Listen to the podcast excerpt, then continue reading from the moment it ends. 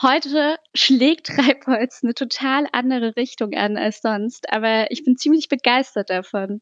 Eigentlich gar nicht so anders, weil wir sind immer noch bei der Mosaikexpedition, aber es gibt heute noch mal so einen ganz neuen Blickwinkel. Wir sprechen nämlich mit Antonia Immerz und die ist Informatikerin und beschäftigt sich mit Datenmanagement bei der Mosaik.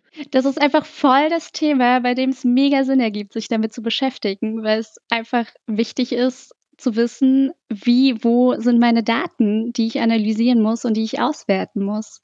Ja, ich finde, es klingt erstmal so ein bisschen trocken, aber äh, scheinbar befindet sich die Wissenschaft in der Hinsicht auch gerade total im Wandel, weil man eben daran arbeitet, die, die Daten der Forschung und auch im Speziellen der Meeresforschung Open Source mäßig für alle zugänglich zu machen, dass auch Wissenschaftler in 20 Jahren das noch analysieren und auswerten können. Ähm, also das ist echt mega spannend. Darum freue ich mich jetzt schon sehr, was Antonia dazu zu erzählen hat. Ich würde sagen, wir legen einfach los, oder? Genau, lass uns Antonia dazu holen.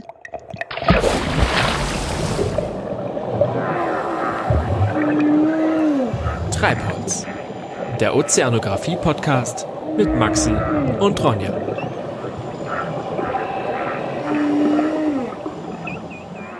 Du bist ja die erste Informatikerin in unserem Podcast. Und Eine Ehre. Und wir sind ja ein Ozeanographie-Podcast, deshalb interessiert uns natürlich erstmal, wie bist du denn überhaupt in der Meeresforschung gelandet? Tja, ich wollte eigentlich immer was mit Meer äh, machen. Ich hatte auch überlegt, Meeresbiologie zu studieren nach dem Abi, war mir dann aber nicht ganz sicher, weil, naja, Photosynthese und so genau hatte ich das mir bisher auch nicht angeguckt. Und dann dachte ich, ich setze lieber auf ein, auf ein naja, auf ein sicheres Pferd, wo ich dann in viele verschiedene Bereiche reingucken kann, weil ich eigentlich an vielen Sachen interessiert war. Und damals war die Informatik gerade so im Kommen und ich wusste, ich kann da in die Biologie, ich könnte in die Wirtschaft, wenn ich wollte.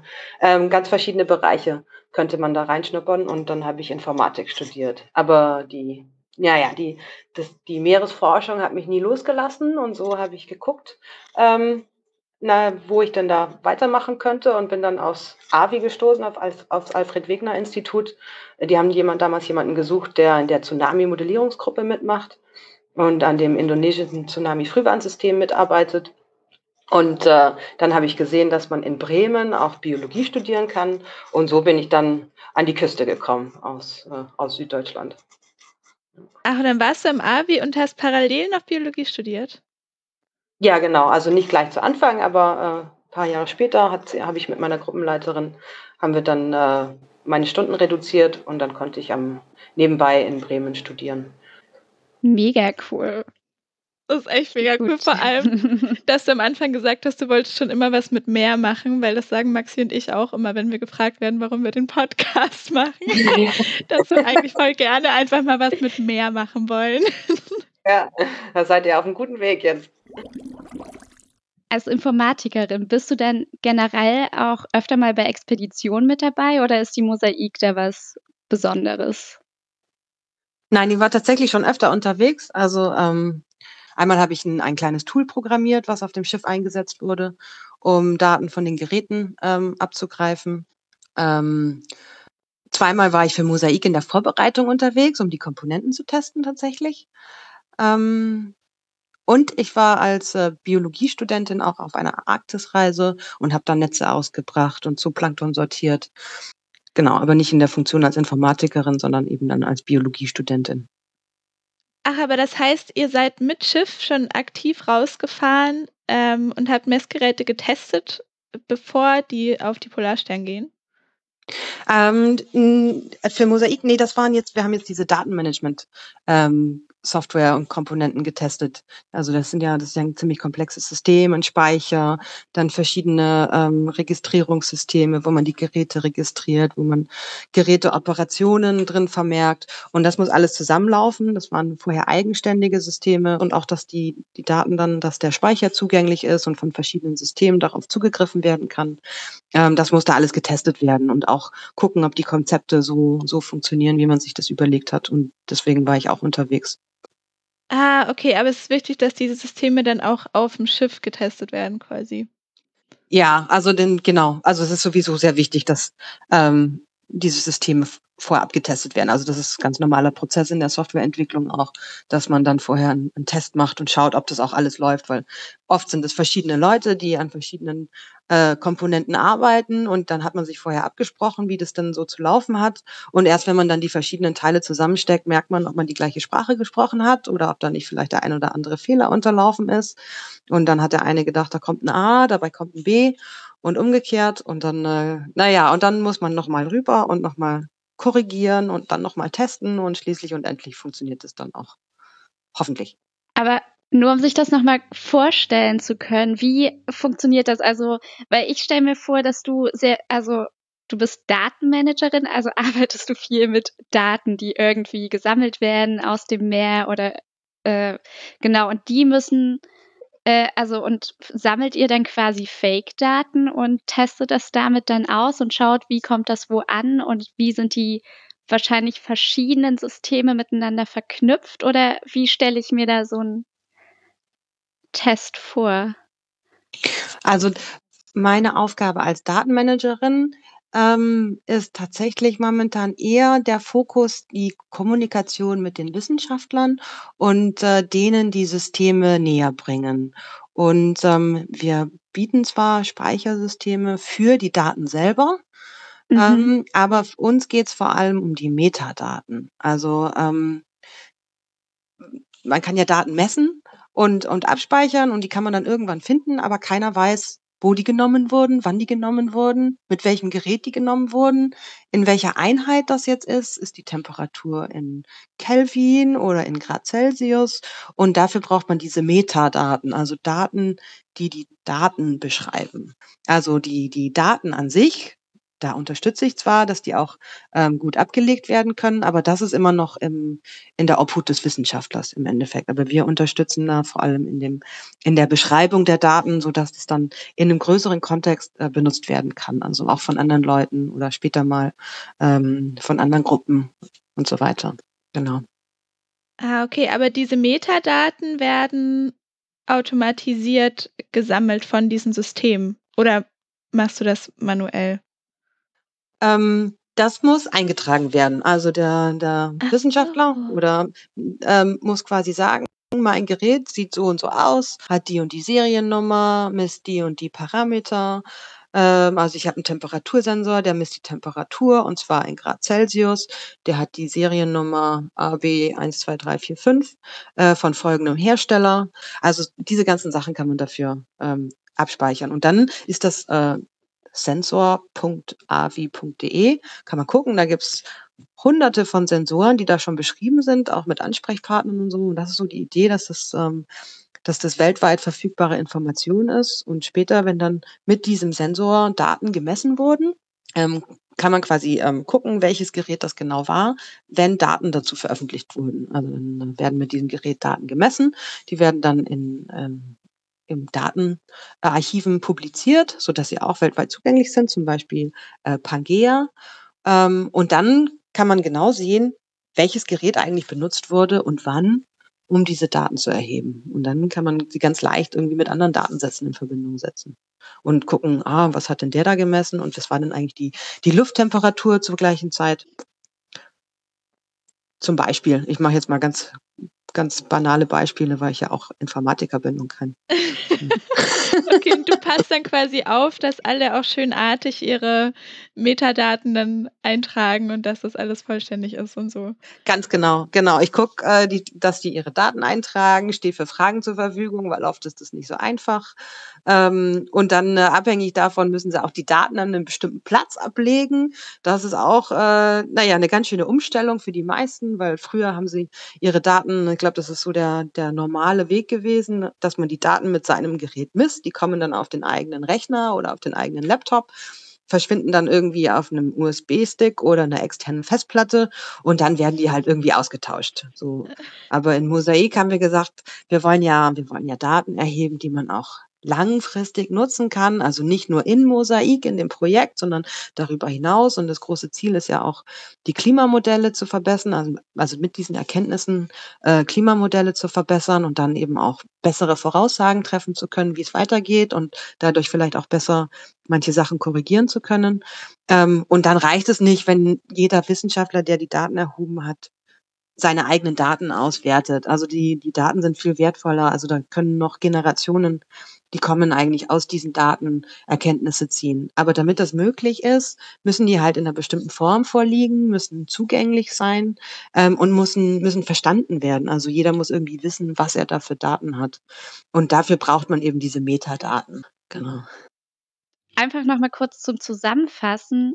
Die Metadaten sind also die ganzen Daten von wann wurde das, äh, wurde das gemessen, wo wurde das gemessen und mit welchem Gerät wurde das gemessen, oder? Genau, und in welcher Konfiguration. Also der, der Datenfluss ist im Endeffekt so, am Anfang beschreibt man das Gerät, damit man auch genau weiß, welche Sensoren darauf angebracht sind und, und wie sie kalibriert sind. Dann äh, nimmt, äh, nimmt man auf, wo und äh, wann das Gerät eingesetzt wurde. Und dann werden diese Daten, die quasi bei diesem Geräteeinsatz erhoben wurden, ähm, in einem, auf einem zentralen Speicher an Bord ähm, abgespeichert. Also da haben wir 700 Terabyte, die da auch gebackupt werden, also dass die Daten auch sicher sind. Und ein Teil dieser Daten, also für jeden Abschnitt der Datensatz wird nach jedem Lag von den beiden Data Supportern, die da an Bord quasi zur Unterstützung sind, also auch ich, ähm, mit ans AVI genommen und dort ähm, eingespielt in einen zentralen Massenspeicher, so dass sie schon dort dann nach der Exped also nach dem jeweiligen Expeditionsabschnitt für das ganze Mosaik-Konsortium zur Verfügung stehen. Und das wird ja nach jedem Abschnitt gemacht. Also wir haben dort jetzt schon die Daten von Abschnitt 1, jetzt sind bald die Daten von Abschnitt 2 verfügbar und dann kommen auch bald die Daten von Abschnitten 3 bis zum Schluss dann eben. Und das ist dann so die unsere Arbeitsdatenbank quasi, wo dann die Wissenschaftler ähm, zentral auf dem gleichen Datensatz dann arbeiten können, ohne dass sie sich die Daten hin und her schicken müssen, wie sie das vielleicht früher mal gemacht haben. Und von dort werden aus, aus diesen Rohdaten werden dann, ähm, die werden prozessiert und schließlich und endlich Primärdaten, die die Wissenschaftler dann ähm, am Ende in einer der Datenrepositories, also Datenarchive, ähm, hauptsächlich Pangea, aber es wird, gibt auch andere, ähm, und dort bekommen Sie eine DOI, ein Digital Object Identifier. Das ist ein Link im Endeffekt mit einer ID dahinter, so dass jeder Datensatz eindeutig identifiziert werden kann. Das heißt, man gibt dann diese Adresse ein im Browser und kriegt den Datensatz genau so, wie er damals veröffentlicht wurde und wie ihn vielleicht der Wissenschaftler in seinem Artikel ähm, zitiert hat. Das heißt, man kann, wenn man die gleichen Methoden anwendet, die der Wissenschaftler beschrieben hat, wieder genau die gleichen Daten erzeugen, die er beschreibt. Okay, aber um noch mal kurz zurück aufs Schiff zu gehen, das heißt, jeder Wissenschaftler, jede Wissenschaftlerin muss einmal aufs Schiff in euren Datenmanagement-Raum und da manuell am PC erstmal die ganzen Metadaten eingeben, oder? Nein. also wir haben die, wir sind schon ein bisschen weitergekommen. Ähm, wir haben äh, eine Synchronisierung eingebaut. Also es gibt sensor.avi.de, da können die das alles von Land machen und die Systeme an Bord ah. sind, also wir haben das System sogar an, also an Bord und an Land und das wird sogar synchronisiert, was da passiert. Ähm, es ist viel bequemer von Land, weil es einfach schneller läuft.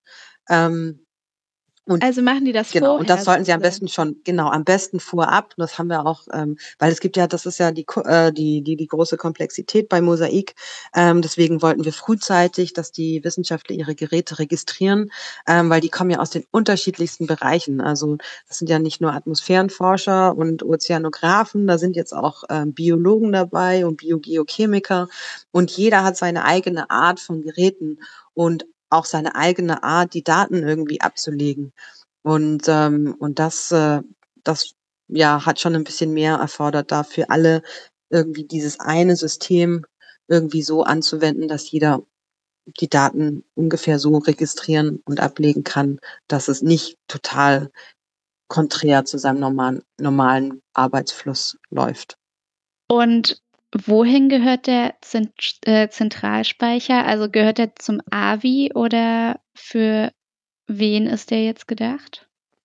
Genau, der wurde vom AVI ähm, gekauft, der zentrale Massenspeicher, und äh, ist an Bord Mhm. Polarstern. Und die Daten kommen dann auf den zentralen Massenspeicher am AVI. Ähm, und von dort können die Wissenschaftler sich dann die Daten auch abholen ja, und wieder drauf. Ah, okay, also aus WissenschaftlerInnen-Perspektive ist es dann tatsächlich so, die legen ihre Daten ab auf der Expedition sozusagen. Ihr als Datenmanager nehmt die auf der großen Festplatte dann mit, spielt die rüber auf diesen Zentralspeicher und erst wenn das fertig ist, kann ich als Wissenschaftlerin wieder kommen und sagen, ich würde jetzt gerne mal meine Daten einsehen. Oder nehmen die das separat irgendwie doch noch dann auf einem anderen Medium mit, dass sie das dann gleich angucken können, wenn sie wieder zurück sind? Also wir nehmen nicht, also, also oh, fast, aber ähm, nicht ganz. Also wir nehmen nicht den ganzen Speicher mit nach jedem Abschnitt, sondern äh, schreiben die Daten von dem zentralen Speicher an Bord äh, auf Magnetbänder, so quasi wie Festplatten, äh, robustere Okay. Festplatten und die nehmen wir dann mit. Also der Ja. Speicher, der zentrale Speicher bleibt vor Ort und wir packen das nur auf Transportmittel quasi. Ähm, und der Wissenschaftler, also ich glaube, fast alle legen die Daten nur zusätzlich auf dem zentralen Massenspeicher ab, weil die kennen, Ja. haben ihre eigenen Systeme und, ähm, und da haben sie die Daten sowieso in der Regel. Ähm, aber genau, für die zentrale Verfügbarkeit haben sie das, ähm, ähm, legen sie das auch zentral ab. Äh, Ist da ein großes Widerstreben von WissenschaftlerInnen-Seite, sich da umzustellen? Oder halten die sich da alle brav dran? Teils, teils. Also ähm, ich glaube, dieser ganze Mosaikgedanke ist recht neu. Also oder einzigartig, sagen wir mal so. Also vorher gab es ja doch all die Teams, die untereinander gearbeitet haben, Arbeitsgruppen und die hatten ihre Kooperationspartner. Aber das Ganze hier ist jetzt doch in einem sehr großen Kontext, dass man jetzt über die, über die verschiedensten Disziplinen, das sind ja boah, auch ein sehr großes Projekt, was waren das? Ähm, 17 Nationen und 60 Institute ungefähr, die hier mitwirken. Also das ist schon eine Größenordnung größer als manch anderes Projekt. Ähm, und sich zu überlegen, die Daten so bereitzustellen, dass wirklich jeder dieser Leute die Daten auch verwenden kann, theoretisch, das ist, äh, das ähm, geht schon über das hinaus, was einige denken, dass ihre Daten verwendet werden, sagen wir mal so. Also das ähm, und die machen mit, weil sie ja m- also, na, wie soll man sagen? Also die die äh, halten sich natürlich an die Regeln, aber es gibt schon einige, die ähm, auch sagen, dass sie das Konzept eigentlich so für sie eigentlich nicht so richtig relevant halten. Ähm, es gibt aber jetzt auch einige schon, die dann, ähm, weil wir brauchen ja auch eine gewisse Zeit, um die Daten einzuspielen. Dann nach jedem Abschnitt ist es ja nicht eine Sache von, das sind ja mehrere Terabytes, die da eingespielt werden müssen. Das dauert schon ein bisschen länger und ähm, ist in der Form auch neu. Also man läuft da in das ein oder andere Problem auch vielleicht mal rein, wenn man das noch nie gemacht hat. Und da gibt's jetzt schon Leute, die dieses Konzept total verinnerlicht haben und wissen, von dem und dem Gerät gibt's Daten, die ich gerne auswerten würde. Äh, warum sind die Daten noch nicht da? Die müssten doch eigentlich schon lange da sein. Also die verlassen sich da jetzt drauf. Und das ist auch sehr praktisch, weil das sind teilweise sehr große Datenmengen. Und ähm, dann müssen, wissen sie genau, wo sie die finden können. Also ja, unterschiedlich. Also es gibt bestimmt einige, die sagen, ja, dann mache ich das halt, dann lege ich jetzt halt auch noch da drauf, wenn, wenn sie das unbedingt wollen. Ich weiß sowieso, wer meine Daten benutzt. Aber, ähm, aber ich glaube, so immer mehr sehen jetzt auch den Nutzen in dem ganzen System. Das heißt, ich kann mir das dann tatsächlich so vorstellen, dass es irgendwann eine Plattform gibt, wo von sämtlichen Expeditionen und Messungen alle Daten verfügbar sind und auch ich als ähm, als fachfremde Person da einfach draufgehen kann und mir das angucken? Oder bleibt das dann trotzdem forschungsintern? Nein, genau das wäre das Ziel. Also, dass ähm, Forschungsdaten, die erhoben wurden von den, ähm, von den Forschungsreisen mit den Schiffen, ähm, zentral zugänglich sind. Und ein Teil davon könnt ihr schon sehen, also zum Beispiel von Polarstern oder von anderen Forschungsschiffen auf dms.avi.de. Ähm, da sieht man ist ja schon zum. Beispiel, das sind ja, das sind Temperaturdaten, Windgeschwindigkeiten. Also Sensoren, die auf dem Schiff sind, können da abgerufen werden. Also ähm, nach einer Expedition.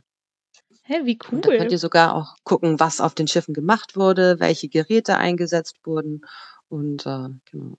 Von der Heinke sind da, sind da Daten, ähm, von der Myr. Das sind alles Schiffe, die du jetzt gerade sagst? Oder?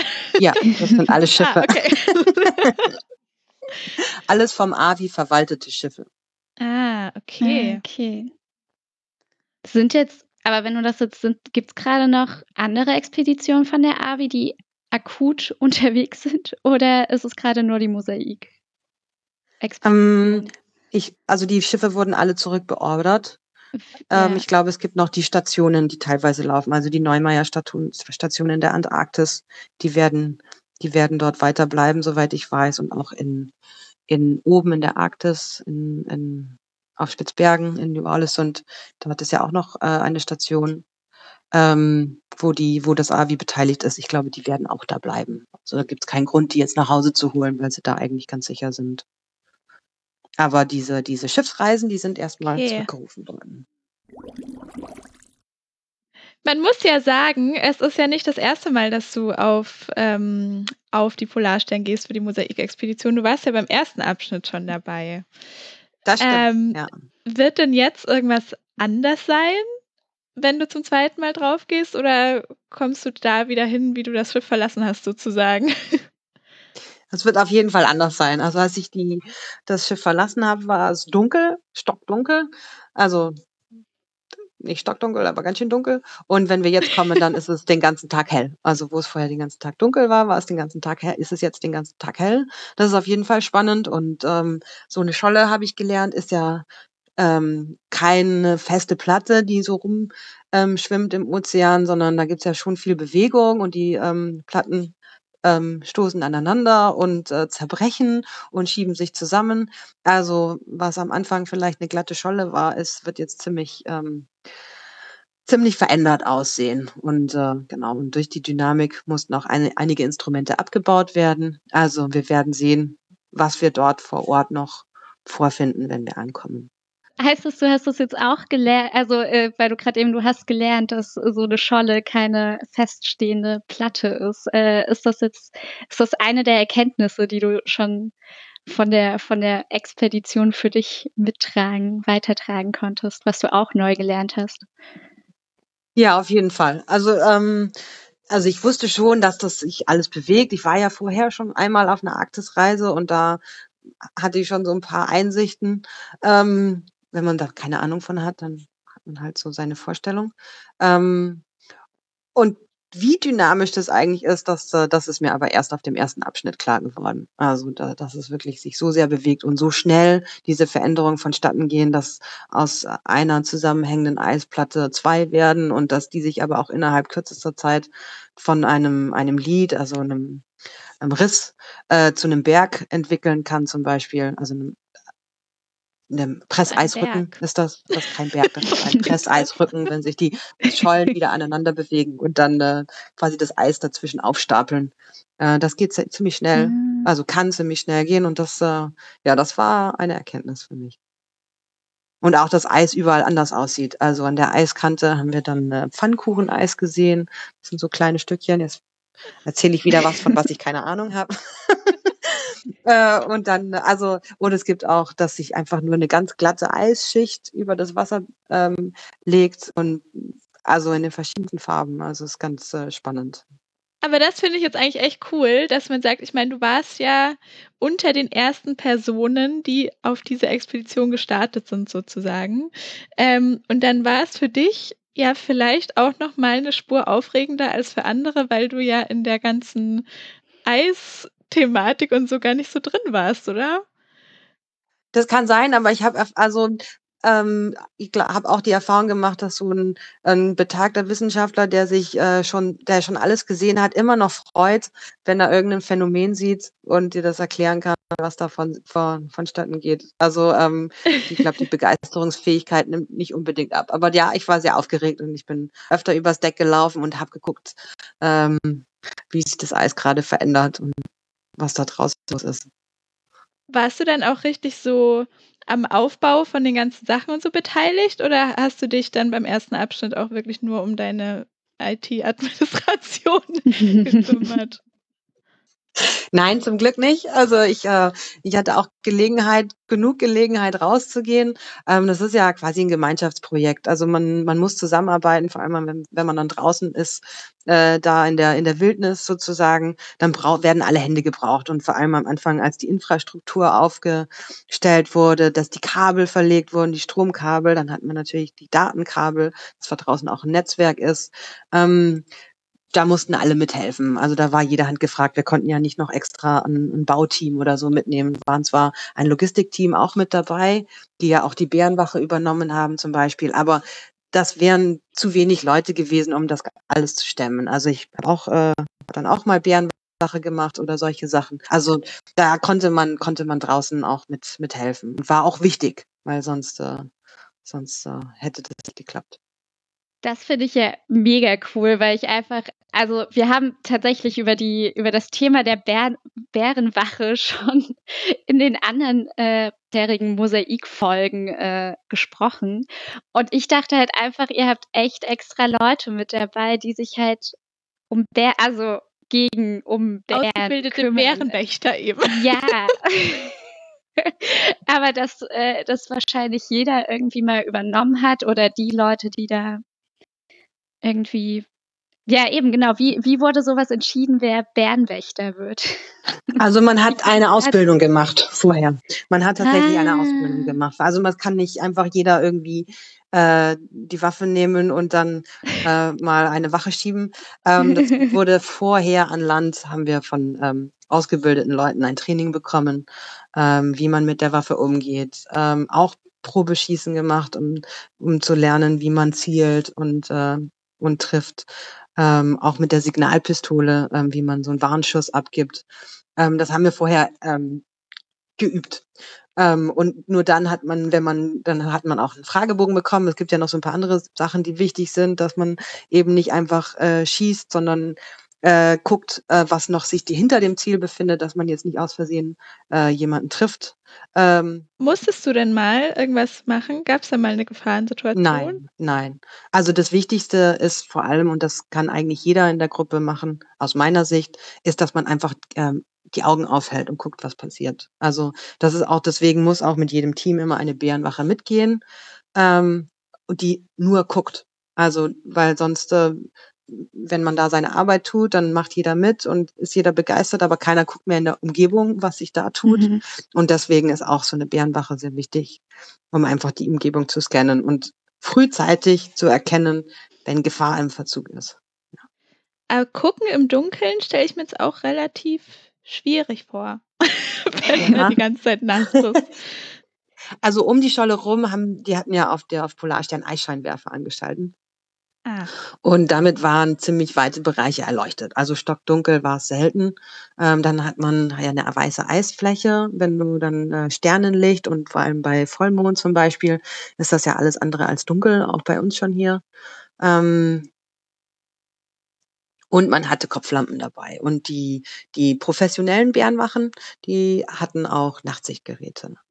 Genau. Ah, okay. Verstehe. Oh, ich finde, das klingt mega schön mit dem Mond und den Sternen. Ja, das war auch schön. Ja. Wie, wie, wie lange geht überhaupt so eine Bärenwachenschicht? Wollte ich dich noch fragen, das interessiert mich nicht. Wie lange wie lang muss man denn da stehen und auf Bären aufpassen? Also bei uns waren es in zwei Stunden Schichten unterteilt. Ah, okay, das geht ja. Genau.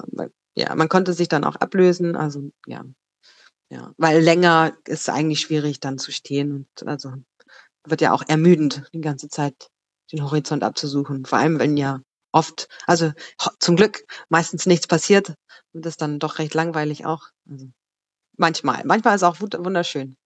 Und wenn du jetzt an den ersten Expeditionsabschnitt so zurückdenkst, gibt's da auch äh, Lernerfahrungen und vor allen Dingen, also Lernerfahrungen, die du jetzt auf die zweite Expedition mitnimmst und sagst so, oh, das will ich anders machen oder besser machen oder irgendwas, was sich da verändern wird? Ja, gute Frage. Hm. Naja, vorbereitet sein. Also letzt, also letztes Mal war ich bei vielen Sachen überrascht, weil es ganz anders gelaufen ist als gedacht und manche Sachen haben noch nicht funktioniert.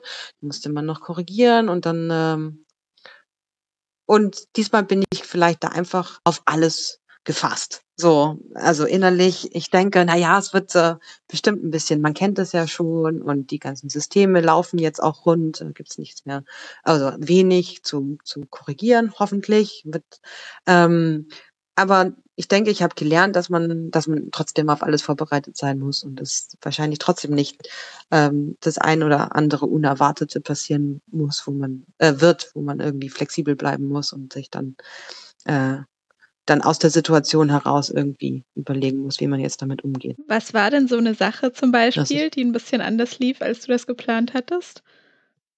Naja, am Anfang waren äh, die ganzen Systeme dann in der quasi in der Erprobung ähm, mit der limitierten Internetverbindung. Da gab es dann schon einiges noch in der, das, was dann in die Praxis umgesetzt wurde, nochmal nachzubessern. So, oh, ja, die Internetverbindung ist ja noch viel langsamer, als wir erhofft hatten. Da musste was korrigiert werden. Da musste ich viel mit äh, meinen Kollegen an Land ähm, hin und her schreiben, die dann ähm, wieder Änderungen eingespielt haben und wieder, wieder anpassen. Wie ist das denn generell eigentlich mit dem Internet auf auf so einer großen Expedition, wie kann ich mir das vorstellen? Ist das jetzt wie bei mir im Wohnzimmer, wenn ich irgendwie eine schlechte Verbindung habe, oder ist es schon sehr viel langsamer? Also kann man Fotos schicken zum Beispiel oder so? ähm, ja, also nee, es ist äh, limitiert. Also ähm, also gerade in der Arktis oben gibt's ja ähm, sehr wenig Empfang und es kostet auch, also, also es kostet einfach mehr die die Verbindung, ähm, weil man mit andere Satelliten geht und ähm, von dem her hat man, man, wir hatten zwar WhatsApp, aber man soll keine Bilder schicken, weil man dann die ah, Leitung okay. blockiert für alle anderen. Und man hat auch nicht seine normale E-Mail-Adresse, sondern hat eine Polarstern-E-Mail-Adresse. Und da kann man dann äh, nur ganz, ganz kleine Bilder schicken und ganz viel Text, aber also das, das wird schon von vornherein ähm, gestoppt, dass da jetzt munter Sachen hin und her geschickt werden. Ja. Und äh, sowas wie Streamen oder so ist natürlich überhaupt nicht möglich. Also muss man Kein die, die Filme gucken. Nein. Aber es gibt so eine Bibliothek auf Polarstern, also auch digital, da kann man sich dann ein paar Sachen angucken und anhören. Gibt es denn eigentlich irgendein Ziel, mit dem du jetzt auf den vierten Abschnitt gehst? Also gibt's gibt's Informatik datentechnisch irgendwas, was gut wäre, wenn jetzt bei rumkommt in den nächsten Monaten oder wie ist das? Also mein Ziel wäre, dass äh, wie bisher und vielleicht sogar besser als bisher ähm, die, ähm, die Daten abgelegt werden und auch die Metadaten registriert werden, so dass wir dann am Schluss einen wunderschönen Datensatz haben, äh, der auch von Land aus benutzt werden kann und erweitert werden kann. Da kommen ja noch Labordaten dann im Laufe der Monate hinzu, ähm, so dass wir das ähm, wunderschön bereitstellen können. Und äh, irgendwann 2023, im Januar 2023 sollen ja alle Mosaikdaten öffentlich zugänglich sein.